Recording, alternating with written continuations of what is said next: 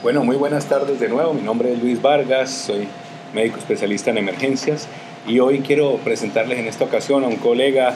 Diego Grajales. Diego es médico especialista en medicina de emergencias de Venezuela, egresado de la Universidad de los Andes y estamos reunidos en el entorno del Congreso Internacional de Medicina de Emergencias y Desastres en Piura, Perú.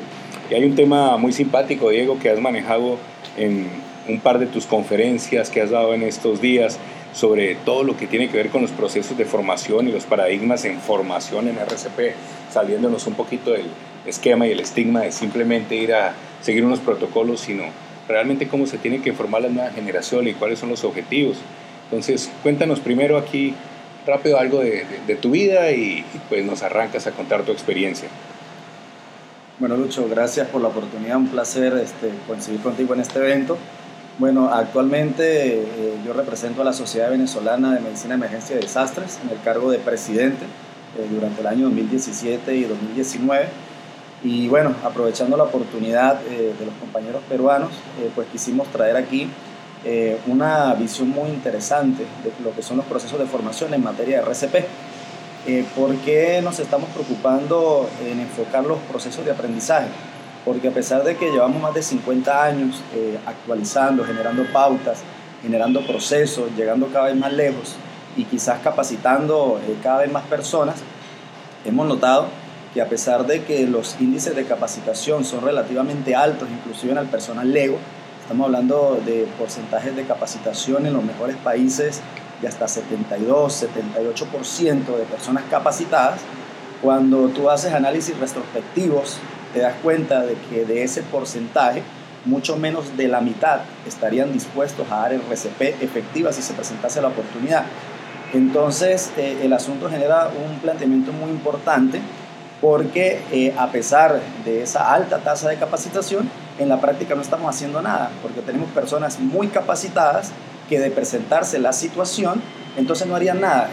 Esto nos obliga a replantearnos la estrategia eh, porque pareciera ser que el asunto está en que estas personas, a pesar de que tienen sus certificaciones, no se sienten capaces de implementar en la práctica lo que han aprendido desde el punto de vista teórico. Entonces, básicamente, eso es lo que nos ha impulsado a realizar este enfoque tan novedoso en lo que son avances en 2018 en materia de reanimación cardiopulmonar. Hombre, muy interesante, Diego, gracias. Y, y no, y es absolutamente cierto porque como tú dices, yo creo que a nivel no solo de Latinoamérica, sino a nivel mundial, se ha expandido de manera exponencial la enseñanza de RCP con los diferentes modelos y protocolos existentes. Y, lo que tú dices, casi que hoy por hoy en muchos países cada profesional de salud tiene un carnet, pero a la hora de la verdad cuando un paciente colapsa son pocos aquellos que, que se dirigen a apoyarlo. Eh, con base en eso, yo quisiera preguntarte cuáles crees tú que son los paradigmas de la enseñanza que hay que afrontar como en, en este momento y en esta actualidad en materia de reanimación cardiopulmonar? Eh, sí, mira, Lucho, efectivamente eh, los eh, que estamos trabajando en materia de reanimación cardiopulmonar tenemos que dar un enfoque eh, muy diferente a los procesos de enseñanza que estamos gestionando porque ya no estamos hablando simplemente de transmitir conocimientos teóricos, estamos hablando de transmitir habilidades, de destrezas, capacidades eh, que le permitan a, ese participante certificado sentirse eh, con la seguridad y la confianza de implementar la RCP sin dudarlo en el momento en que se presente la situación. Y yo pienso que el nuevo enfoque debería ir dentro del contexto de las inteligencias emocionales, dentro de las inteligencias múltiples, dentro del aprovechamiento de las mejores capacidades y destrezas de cada uno de los participantes, porque si seguimos eh, visualizando al participante eh, como un único ente, como un ente genérico, entonces vamos a estar este, sobrevalorando en algunos casos las habilidades de algunos y menospreciando en, en otros casos las habilidades que pueda tener cualquiera de ellos. Entonces, eh, los nuevos enfoques tienen que ir a individualizar el proceso de enseñanza, a buscar alternativas eh, que sean mucho más amigables para el participante y que le permitan pues, eh, lograr el objetivo, que es aplicar de manera efectiva lo que está aprendiendo en nuestras salas, en nuestros salones de clase o en nuestros laboratorios de simulación. Completamente de acuerdo, excelente, ¿no? Y definitivamente ese punto que tú expones sobre las teorías de Gardner, de las inteligencias múltiples, realmente hay eso y sumado teorías andragógicas en los cuales nosotros estamos enseñando en gran porcentaje RCPs a los adultos y los adultos aprenden distinto. Y si tú le vas a enseñar unas competencias, las competencias se aprenden diferente. Eh, no se aprenden sobre unos papeles, simplemente corriendo unos exámenes, sino que tiene que haber un desarrollo cognitivo, yo lo llamaría de una manera cerebro-mano, cerebro-abrazos, donde la gente entiende y comprenda ese tipo de cosas en paradigmas tan importantes como la RCP de alta calidad. Eh, basado en esto y teniendo en cuenta mm, todos los procesos pedagógicos y, y, uno ve los modelos de reanimación y están basados en problemas, porque uno le expone a un paciente que colapsa al alumno y le dice, bueno, colapsa y tú lo vas a evaluar y le pide que haga todo un, un paradigma diagnóstico hasta llegar a, a tomar una decisión, o sea, es basado en problemas, pero con esto, ¿qué nos sugerirías tú y qué estrategias propondrías en, en cuanto a materia formativa para optimizar el, alcance de los procesos de capacitación en reanimación? Eh, lo primero que hay que hacer eh, en ese orden de ideas, eh, Luis, es que las personas que van a intentar dar capacitación en RCP, pues tienen que tener formación también en procesos, como tú decías, andragógicos, en procesos de enseñanza, porque ya son muchas las iniciativas que se están llevando en torno a este conjunto de ideas. De hecho, en el 2015, una de las, eh, digamos, novedades más interesantes de Asociación Americana del Corazón es que se toma unos capítulos para hablar de los procesos de aprendizaje, de los procesos de enseñanza, e inclusive eh, saca algunas características que deberían eh, eh, contener los programas de formación entre ellos aspectos como por ejemplo la simplificación de los procesos. O sea, tú no puedes tratar de transmitir un conocimiento complejo eh, a un profesional eh, que quizás se está enfrentando de nuevo con algo que pues para él va a ser difícil, va a ser difícil de entender, de asimilar y de ejecutar. también se habla mucho de la contextualización. O sea, si tú le estás enseñando RCP a un enfermero, enséñale RCP para que lo aplique en su ejercicio profesional de enfermero. Si tú le estás enseñando RCP a un cirujano, entonces contextualízalo para que aplique RCP en su sala de cirugía y así sucesivamente. Además también se habla mucho de los procesos de integración, de los procesos de retroalimentación, del trabajo en equipo, eh, de la organización, del enfoque sistemático. Entonces, eh, como tú mismo decías, ya no se trata simplemente de traer el protocolo, de traer los resúmenes, de transmitir la información, sino de brindarle al, participante la posibilidad de aprovechar al máximo eh,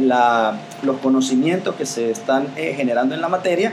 pero quizás lo más significativo es que él tenga la posibilidad de poderlos ejecutar en la práctica, porque el problema no es que, que estemos dejando de transmitir información, la información está llegando, o sea, estamos hablando de porcentajes cercanos al 80% de personas certificadas, pero de ese porcentaje quizás menos de la mitad está dispuesto a dar RCP porque no se siente capacitado para hacerlo. Bueno, mira ahí, tú tocas un tema muy importante que es sobre la transmisión de información y realmente estamos en, en una época de la sociedad del conocimiento y de una sociedad que, que algunas personas tienen una teoría y dividen como a las personas en los no informatizados y los informatizados. Entonces, probablemente nosotros somos de generaciones que nacimos y nos formamos sin internet, eh, crecimos sin smartphones, de hecho a, mitad de camino aparecieron los Viper, a mitad de camino aparecieron los celulares y, y el internet a Colombia llega alrededor de los años 90, 94, a Venezuela más o menos también. Pero hoy día eh, eh, un, un, una persona, un joven, un estudiante de medicina, una persona recién graduada, no, no concibe la vida sin un smartphone, sin una, sin una tablet, sin un computador. Entonces, todo este tipo de cosas que a muchos profesores y maestros antiguos le genera escosor y le generan como que son unos motivos de distracción, pues varios hemos entendido que al contrario, hay que integrarlos en la educación y hay que implementar el, el uso de las TIC, todo lo de tecnologías en informática y comunicaciones en los procesos de formación, los cursos virtuales, los cursos Blender, las aplicaciones. Entonces, ¿qué consideras tú que sería un mecanismo adecuado para o cuál es el papel de las TIC en la enseñanza en materia de reanimación. Sí, Luis, como tú bien lo dices, eh, a la mayoría de nosotros nos tocó adaptarnos al cambio porque nosotros nacimos eh, fuera de la era esta de la informática eh, globalizada. Y lo que sí hay que tener claro es que si queremos competir eficientemente en los procesos de formación, en este caso en la materia de reanimación cardiopulmonar tenemos sí o sí que incorporar la tecnología a estos procesos. Eh, y te explico por qué. Porque como tú lo dices, eh, los jóvenes de hoy en día no consiguen la vida sin un smartphone, eh, no consiguen la vida sin un teléfono inteligente, sin una tableta.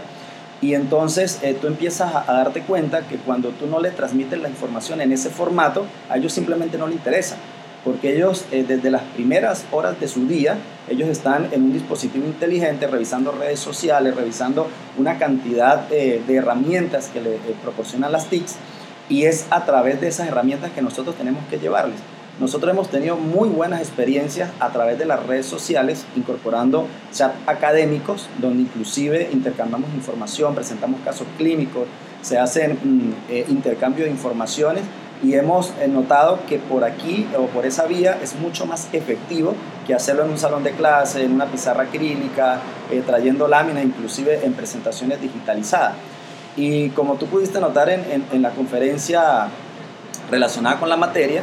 este, ya los niños nacen con esa habilidad. O sea, mi bebé tiene 15 meses, no camina, pero ya te maneja una tablet. Entonces, eh, es a ese mercado el que nosotros tenemos que enfocarnos y obviamente si queremos sobrevivir en este proceso de transición, tenemos que incorporar las tecnologías en los procesos de aprendizaje. Y eso implica eh, desde cosas tan sencillas como redes sociales hasta procesos complejos de capacitación virtual. O sea, ya no podemos seguir pretendiendo este, dar RCP eh, al margen de esta tecnología. Inclusive las nuevas guías nos exigen, nos exigen simuladores eh, de alta calidad, simuladores completos, simuladores con retroalimentación y, la, y este, efectivamente ese es el camino que tenemos que seguir. Bueno, pues hombre, no, muy, muy interesante discutir este tema contigo y y estoy seguro que las personas que te están escuchando van a estar muy felices de, de ver este otro planteamiento de la RCP. Eh, todos donde vamos a ir a hablar de RCP o a escuchar, siempre escuchamos el 32 y la RCP de alta calidad y las arritmias y los antiarrítmicos, cosas que son absolutamente necesarias pero no son el total del proceso de formación y esta, este tema lo aborda diferente, lo aborda de cómo enseñarlo, cómo lograr eficiencia, cómo lograr efectividad en este tipo de cosas y y completamente de acuerdo. Yo también soy un fanático de las TIC y, tengo formación en esa área y creo que debemos integrarlas todos como médicos, todos como docentes en la formación de las nuevas generaciones porque realmente ahí está el futuro. Muchas gracias Diego, espero que nos veamos muy pronto en algún nuevo escenario académico y a todos muchísimas gracias por escuchar este episodio. Hasta pronto y nos vemos.